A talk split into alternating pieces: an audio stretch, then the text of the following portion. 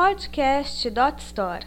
Confira nesta edição o que esperar do e-commerce no início de 2017. Este artigo é um oferecimento de Coin. Planejar-se de maneira eficiente é fundamental para o sucesso em qualquer atividade, como também é no e-commerce.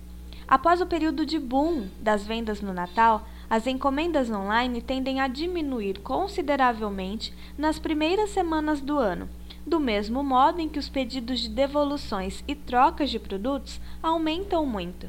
Entender o perfil do comportamento do e-shopper nesta época do ano é essencial para o empreendedor traçar estratégias adequadas para atrair bons resultados. Mas como descobrir o que o consumidor tem em mente? dialogando com ele e fazendo pesquisas de hábitos de consumo constantemente. Afinal, os hábitos que influenciam o processo de compras estão sempre em mudança. Da mesma forma, desenhar ações especiais para as datas com maior potencial para atrair os consumidores é algo que deve ser feito com muita antecedência. Nem todos sabem, mas o Dia do Consumidor, comemorado em 15 de março, tem o objetivo de aquecer as vendas online em um período sem datas sazonais, que vai de janeiro a abril, antes do Dia das Mães. Mesmo durante a crise econômica, o comércio eletrônico é um dos raros setores que manterão crescimento neste ano.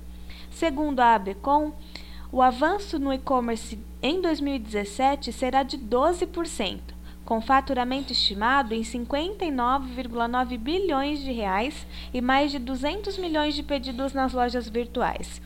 Vale lembrar que no ano passado o setor cresceu 11% em relação a 2015 e registrou cerca de 179 milhões de pedidos. Já de acordo com dados da EBIT, a categoria Livros, Assinaturas e Apostilas foi a campeã em volume de pedidos no e-commerce brasileiro no primeiro semestre de 2016, respondendo por 14% do total, seguida por eletrodomésticos, com 13%, moda e acessórios e saúde, cosméticos e perfumaria, ambas com 12%. É bom ficar ligado. Este artigo foi um oferecimento de Coin. Para ouvir outras gravações, acesse podcast.dotstore.com.br.